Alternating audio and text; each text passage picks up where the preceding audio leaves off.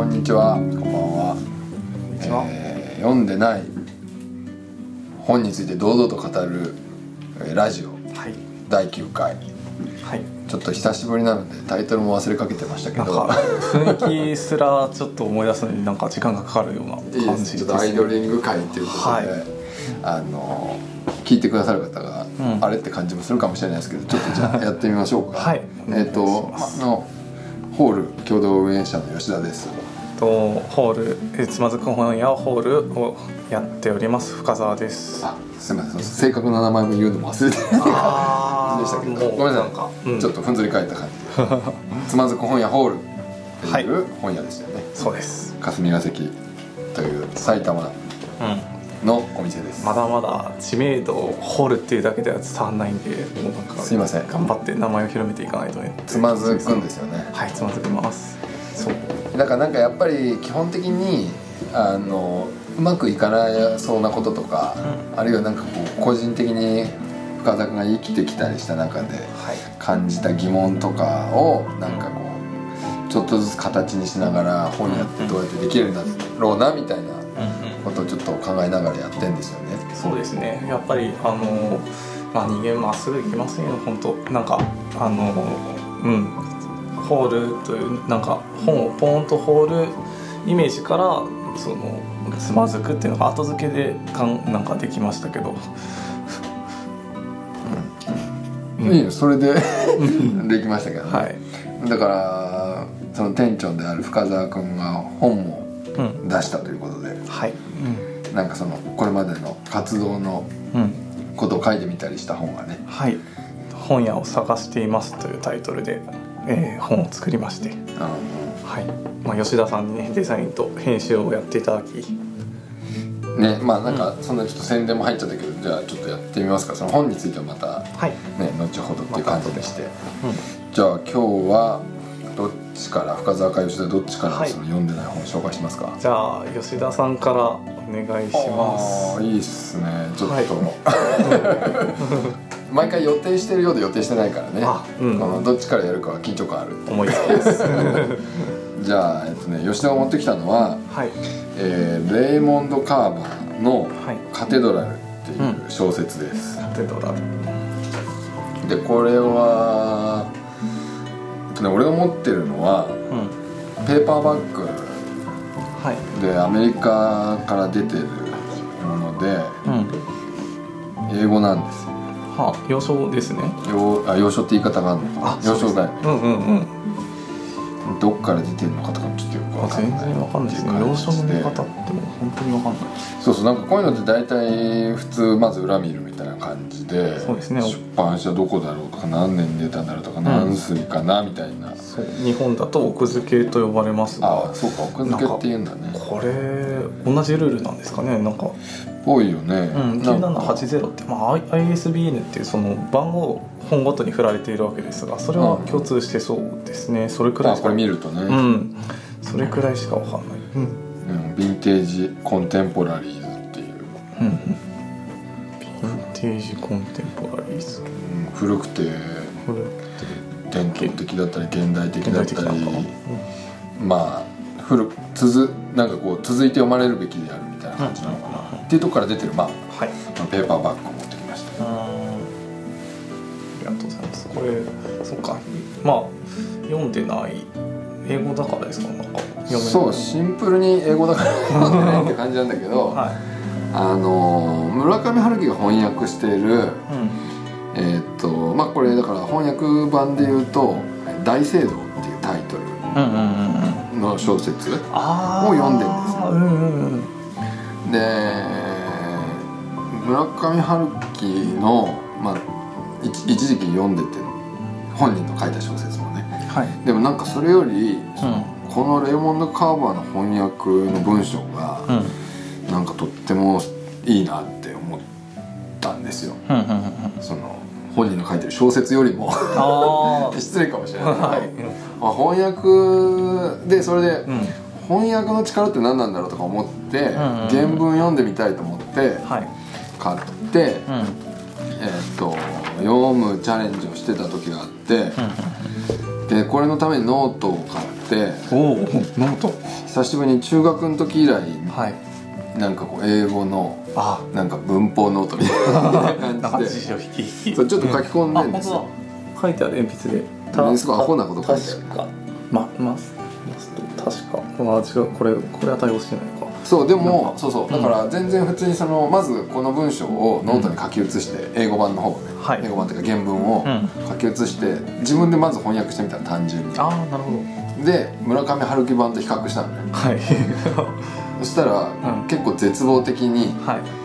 翻訳下手っていうことがよく自分で分かって当たり前なんだけど。あーまあまあ そうでですね同時になんか翻訳って全く別になるんだな自分で確認したっていう感じだった。なるほど。その文英語のカーバーさんの、えっと、文章意味通りにとってなんか、うん。え日本語に訳しても、うん。その村上春樹の文章とは全然違ったならないんですよ。ならない。小説にもならないんですよ。ああでもだからなんかこの今の「マストが確か」とかってこっちに書いのあの、うん本に書き込んでるのは、はい。村上春樹では多分ここをそういうふうに翻訳したんだろうなっていう感じで書いてる。うんりゃあ読むまあ読む読める読める読む読んだことになるっていうのが非常に難しそうなそうそう気そう。がしますね。だからなんか日本語で読んだことがあってその世界をこうイメージしてんのに、はい。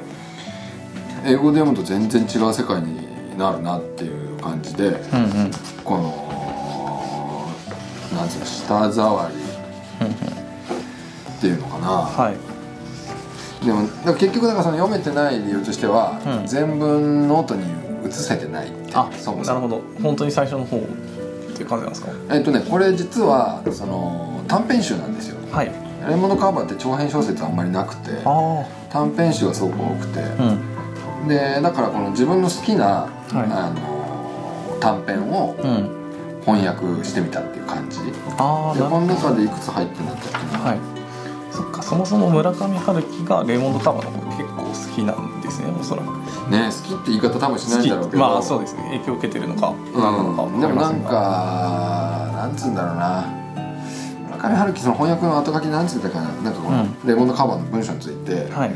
なんか小魚の骨が喉に引っかかった感じとか言ってたかな、気持ちなんかすごいゴツゴゴツして、うん。そうさすがの例えって感じだけど。うんでもなんかそのここに書かれてる文章ってはい。ミニマリズムとかって言われ方してるようでうんうん。なんか装飾とか非常に少ないんだって、うんうん。このレモンド・カーバーが書いてる文章自体が例えとか、うんうんだからなんか本当に何でもないことが書いてあるんだけどはい。なんか最後にこうじわっとなんかすごいこうね来るものがあるんですよ。うんうん。村上春樹の読んでるとね。うんうんでだからな何なんだろうなそれはって思いながらちょっと興味持ってるんだけど。うん。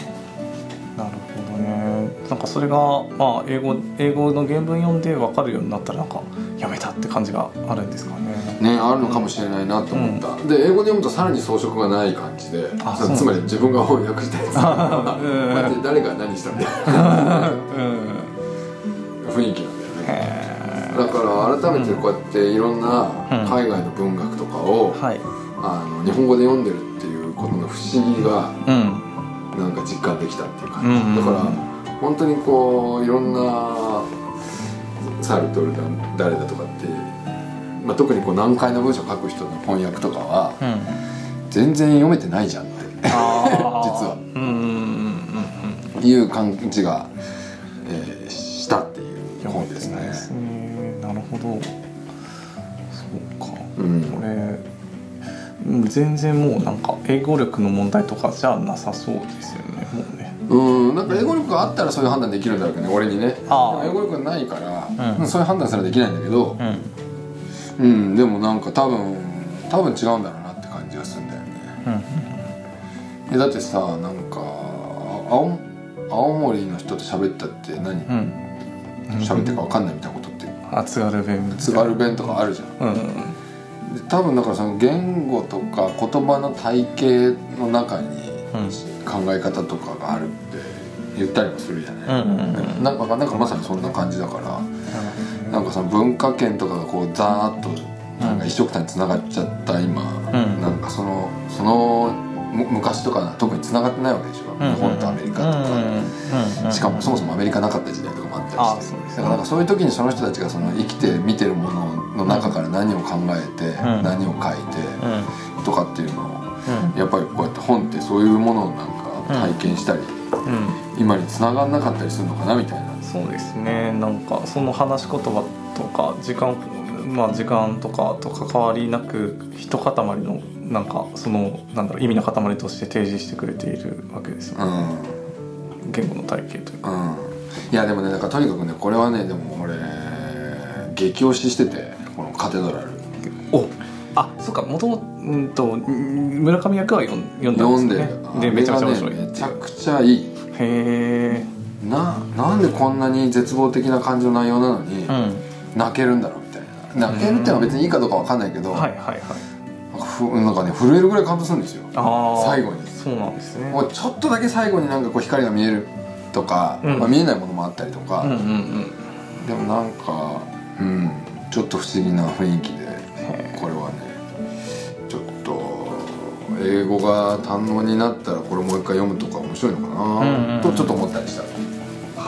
ことです。ありがとうございます。で、うん、初めこれ何持ってきた私はえっ、ー、とヘミングウェイアーネスト・ヘミングウェイのえっ、ー、と老人の老人と海、うん、というのを持ってきました。もうなんか全然カテドラルとかともうなんか対照対照的じゃないけどなんか同じ海外文学だけどまあなんか、うん、もうみんな知ってるよねみたいな知ってるよねっていうかなんだろうもう文庫でこれ持ってるのは360円でなんか薄いしなんかなんだろうその辺の100円100円コーナーとかにも売ってそうみたいな気軽さと有名さとあるような本ですけど、うん、うん、これそうですね。なんか結構こう有名なこうなんでしょうね。カラマーゾフの兄弟だとか、うん、えっと白芸だとか、うん、なんだろう。えっとえーまあ、コロナでなんか有名になったデカメロンとか、うん、なんかまあこう読んでなきゃねみたいなこう海外海外文学小説っていっぱいあるわけですけど、うん、全然やっぱり読めてなくての割にはなんかぼんやりとな内容しちゃってて、はい。うん、なんかどうやらこうカジキマグロが出てくるらしいとか、うん。うん、なんかまあそのなんか老人のなんだろうハードボイルの感じとか、うん。うん、ななんか本文読んだことないんだよね確か読んだっけ？みたいな気持ちになってくるような、うん、なんか、うんうんうん、知識の入り具合というか。それが不思議で今日は持ってきました。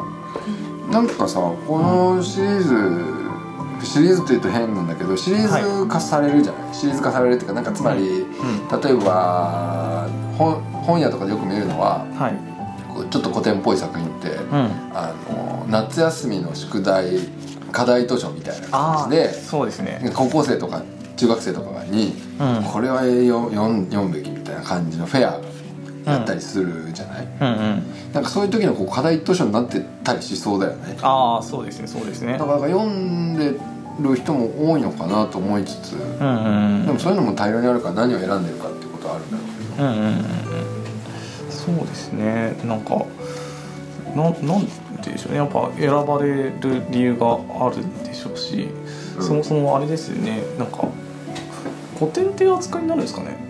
いやいやその話この間ちょっとね雑談でしたけど、うん、すごい面白いよね。なんか、うん、誰だったっけ俺この間言ったの。えっと日本人でした。夏目漱石じゃなくて川端康成か。あそうだ、はい、川端康成を古典って言ってる人の話を聞いて、うん、あれ古典ってなんだっけみたいなのをちょっと思ったっていう。そうこの間ねあの川端さんなんだっけ没後50年か、うん、というタイミングだったのもあったってことですかね、うん、なんか、うん、話題に出たっていうのは。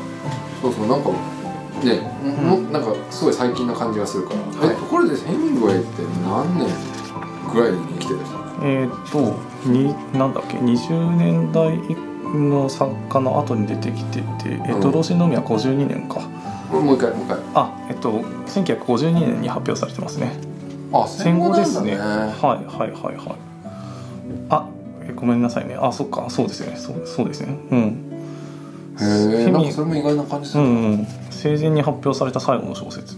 ということらしいですが。まあ、ううん。んこの後書きとか見るとその現代アメリカ文学というくくりになっている。現代ね。現代ですね。うん。まあそれ出版してる時は現代だよね。はいはい。はい。まあそうですよね。うん、うん、そうですね。だからなんかさ今その名前がすごい有名でいろんなとこから情報入ってきてなんとなく筋知ってるみたいな、ごめんなさい本もうん。なんか知っちゃってるだけになんかすごい古い気がしてるっていう、そうなんですよね。だけで。うん。そう。俺はなんかそうままだ知らない新しいことが価値を持っている気がしてくるんだけどうん。でもやっぱり一方でその知られているものを古典と呼び鳴らしてなんか読むべきと名指したりとかしてなんかすごくねじれているしそもそも古典古典と呼ばれている分野が曖昧っていうのもあって、うんうん、すごくなんかいろいろ錯綜してんなっていう印象がありますよね。ねえだからなんか時間の感覚もすごい不思議だなって本とか、うん。いやなんか建築だとさヨーロッパとか、まあ行くと200年経った家みたいなのがいや新築じゃんみたいなそうなの 言われたりとか。なんかこっちで古民家って言ってるものの範囲が、はい。なんか。公民がね。100年くらいかな。とか最近こう古民家ってよく聞くから、でもはい。何年ぐらい経ってなんか古民家だなとかちょっと思ったりするんだけど。あでもだからその100年とかは平気で向こうでは新築だよ新しいねそんな。新しいの。でだってさ普通に考えたらローマ時代とかからの建物が残って2000年とか。あまあ2000年か。そっか。なんかもう600年とか500年とかって平気な感じじゃん。街の中にそういう建物があったりインフラがそうだったりするはいってい。う感覚からすると、、はい。やいや最近最近みたいな。最近か。いやだからそのセミングウェイも今1900、この老人とみはそう54年か1950な何年だよね。うんそうそうそう。とか最近最近っていうか。もうね。するし、うん。じいちゃんのじいちゃんぐらいってことでしょ俺そうとかはじめくんのあまあつまりそうですね。うん。じいさんたちがうん。そう。俺のじいさんのじいさんがヘミングウェイだと思って読んだらちょっと違うのかなじいさんのじいさん。そうだよ。それくらいの距離感ってことですよね。うん。同じこと言っちゃったね。そううん。アメリカ文学ででこれどっちもアメリカ人だけど今日持ってきたの俺のあそういやそうですね。そうか。ーなんかその海の向こうで、ん。ちょっとよく聞くと、ん。なんか100年ぐらい前なんじゃないみたいなざっくりしたイメージが うん。出てきて誤解を生むっていう、そうですね。でさこれもうねもう一個全然ちょっとはいはい。関係ない話なんだけど、うん。この文庫ねはじめくん持ってきてるうん。文庫、どこから出てんだこれえっと新潮文庫かな。新潮文庫。のお帯がさ、はい。なんかその毎回フェアのたび違ったり想定変わったりするじゃん、ね。その帯がい。ちょうどその表紙に書かれてるヘミングウェイの顔を半分隠してて、あヘミングウェイがちょっとこっちに覗いてるみたいな。感じに見えてんだけど。あなんかこうちょっと目だけちょっと出てきてるみたいな。下全然関係ない帯で隠されちゃってるから。そうですね。これ結構帯むずって今思った、そうですね。ななんんかヘミングウェイのさ、はい。その老人なんかこうハードボイルドな雰囲気がうん。ちょっとぶっ壊れて。るなんかね なんか下でこう肘ついてなんかどっかぼーっと見ている青年が青年っていうか中年かな映ってるけど これなんだろうねなんか。でもやっぱななんかこう夏の課題図書系の匂いするよね。あのそう。ああなんて書いてある？これね夏あ帯にねちょっと文章が書いてあってこれど多分老人と海からの引用じゃないと思うんだけど夏休みになって気がついた。当たり前のことに気がついた。夜読むばかりが本ではない。電気もランプもない時代ちゃんと書を読む人がいた。そいつをうっかり忘れてた汗をかいたりスイカを食ったり夏はいろんな楽しみがある。しかもたっぷり本が読める。うん。可愛い生徒や小僧ら小憎らしい生徒たちにそういうことを教えてやろう。何を今更？か？ちょっと。誰に誰に向けた言葉だ先生。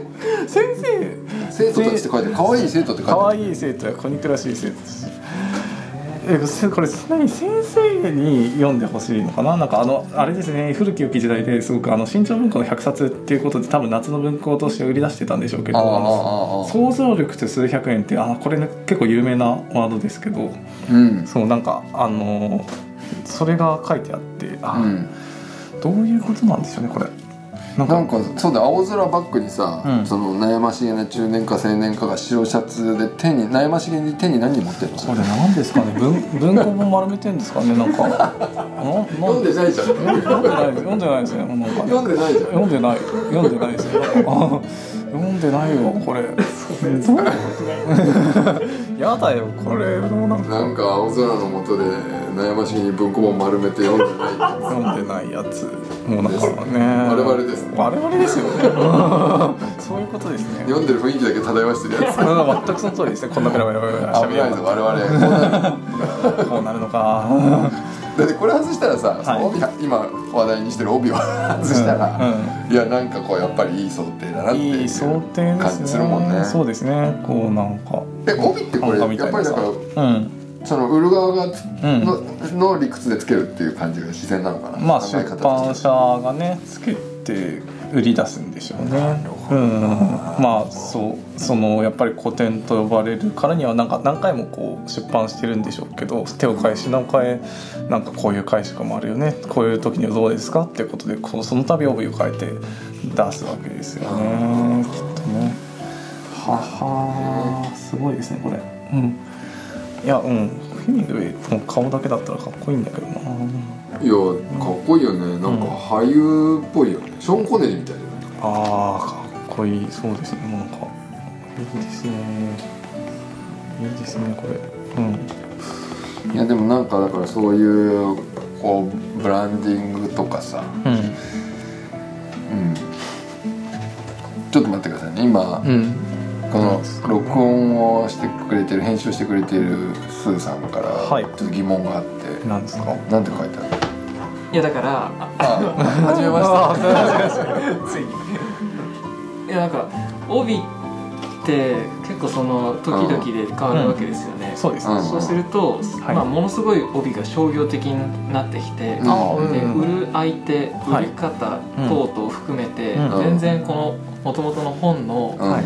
位置関係を変えていっちゃうわけじゃないですか、まあそうですね。なんか、そうんすごいものなんかこんなちょびっと貼ってあるだけなのに、うん。すごい力を持ってるというか、そうだねそうですね。それそれでうん。読みたくないって思っちゃう人もいるかもしれないし、あーそうまあそうですね。うん。まあでじゃそうじゃなかった人にもリーチする可能性があるっていうのが、うんうんうんうん。すごい面白いなと思ったっていう感想ですね。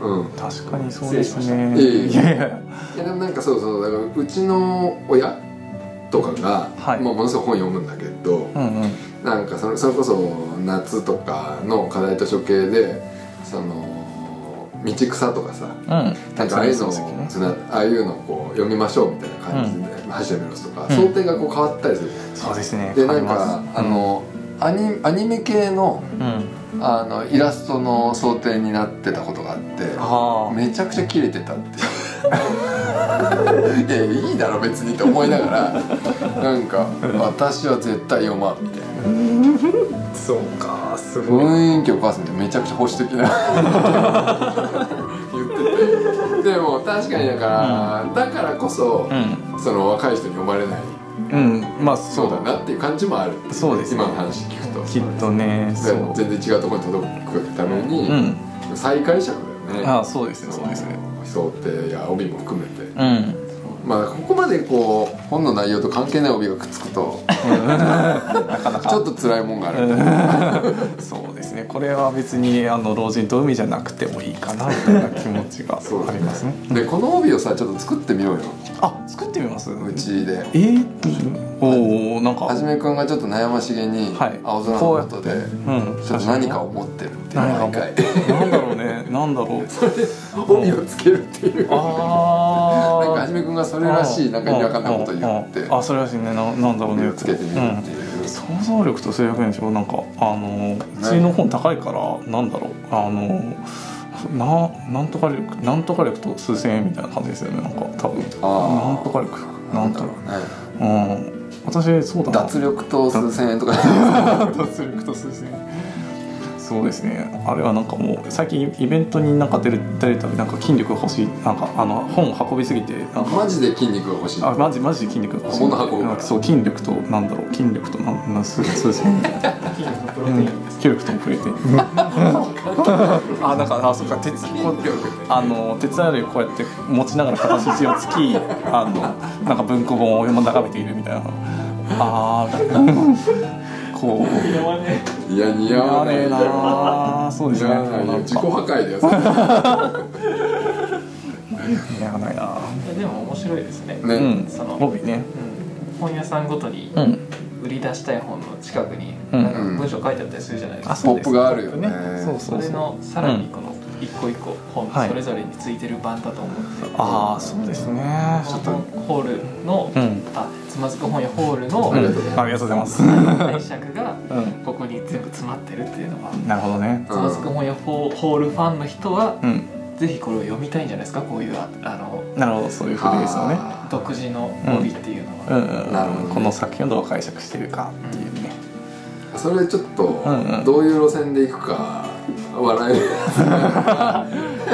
真面目なやつでいくのリかバーシブルにしましょう。あなるほどいいね。ねどっちの路線もっていうか。豪華ですねでもそれまあうん。ある種の真実だよね、ええ。我々が考えてる。まあそうですね。ことっていうか、うん。結構いい線いってるいるっていうかなんかすごいびっくりしてます今。それとってもなんで今までやってなかったんだろう？みたいな気持ち。ちょっと深澤先生のあのあそうん。上裸上裸マスママシカルな。そこは思ってなかったけど。マッチョな上裸と、うん。そのワードに注目っていうか、マッチョマッチョマッチョのワードね。嫌だね作る人そうだね、うん。脳脳脳筋。脳筋な感じで。脳筋な感じでね。すごい。まあいということでちょっと話がずれまくりましたが、はい。えー吉田の、えー持ってきた本は読めてない本ですよね、はい。えーレイモンド・カーバーの「カテドラル」でした、はい。私深澤は、えーヒミングウェイ、えー福福田恒有役の、えー老人と海でした。うん。どっちもちょっと翻訳っていう本でしたね。海はい。外文学という感じで、はい。はい、じゃあまた次回。はい。ありがとうございました。ありがとうございました